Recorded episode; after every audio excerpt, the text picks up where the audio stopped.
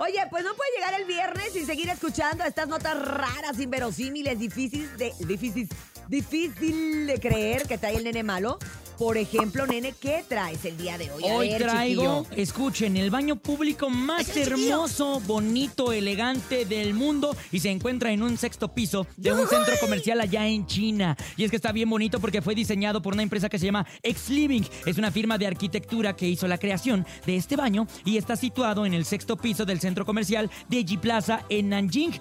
Un público Ah. abierto a todos, ¿eh? O sea, es un baño público para Ajá. toda la raza y también acomoda a las personas en su ajetreada vida urbana y les ofrece pues un espacio para tomar un respiro o reorganizarse. Esto en palabras de su propia diseñadora. Hay tanto que ver en este baño desde geometría abstracta, formas inspiradoras en flores e insectos, sillas de tocador mullidas y también su especial cuidado en la iluminación. O sea, puedes llegar a tomarte una selfie y te vas a ver increíble porque está bien iluminado. Es difícil definir el estilo del diseño, pero sin duda alguna es muy diferente con pequeñas incrustaciones hasta de qué creen. ¿De qué? De oro, familia. ¡Ay, qué Tiene incrustaciones de oro, sí, y es que aparte las lámparas de pared también tienen formas de flores exóticas y adornan el techo. Existe una pues eh, profunda decoración con ornamentos que recuerdan a los insectos y por otro lado, el suelo es mármol, mármol, se ve muy brillante y aparte sigue un patrón de diseño que recuerda a las alas de una mariposa. Órale, eso sí está muy interesante, ¿no?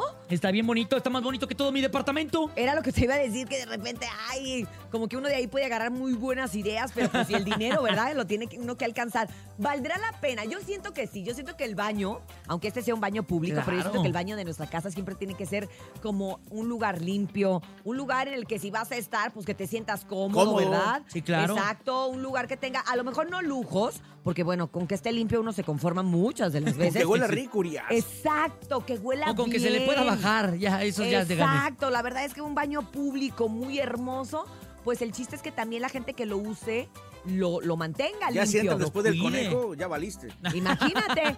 No, pero es que la verdad, cuando, cuando, si uno a veces es, es descuidado en casa, imagínate en los baños públicos, la gente no le baja, tira el papel donde le da la gana. O no le atina. No le atinan, huele mal. O sea, de verdad que los baños públicos pues no son un lugar al que uno quisiera ir.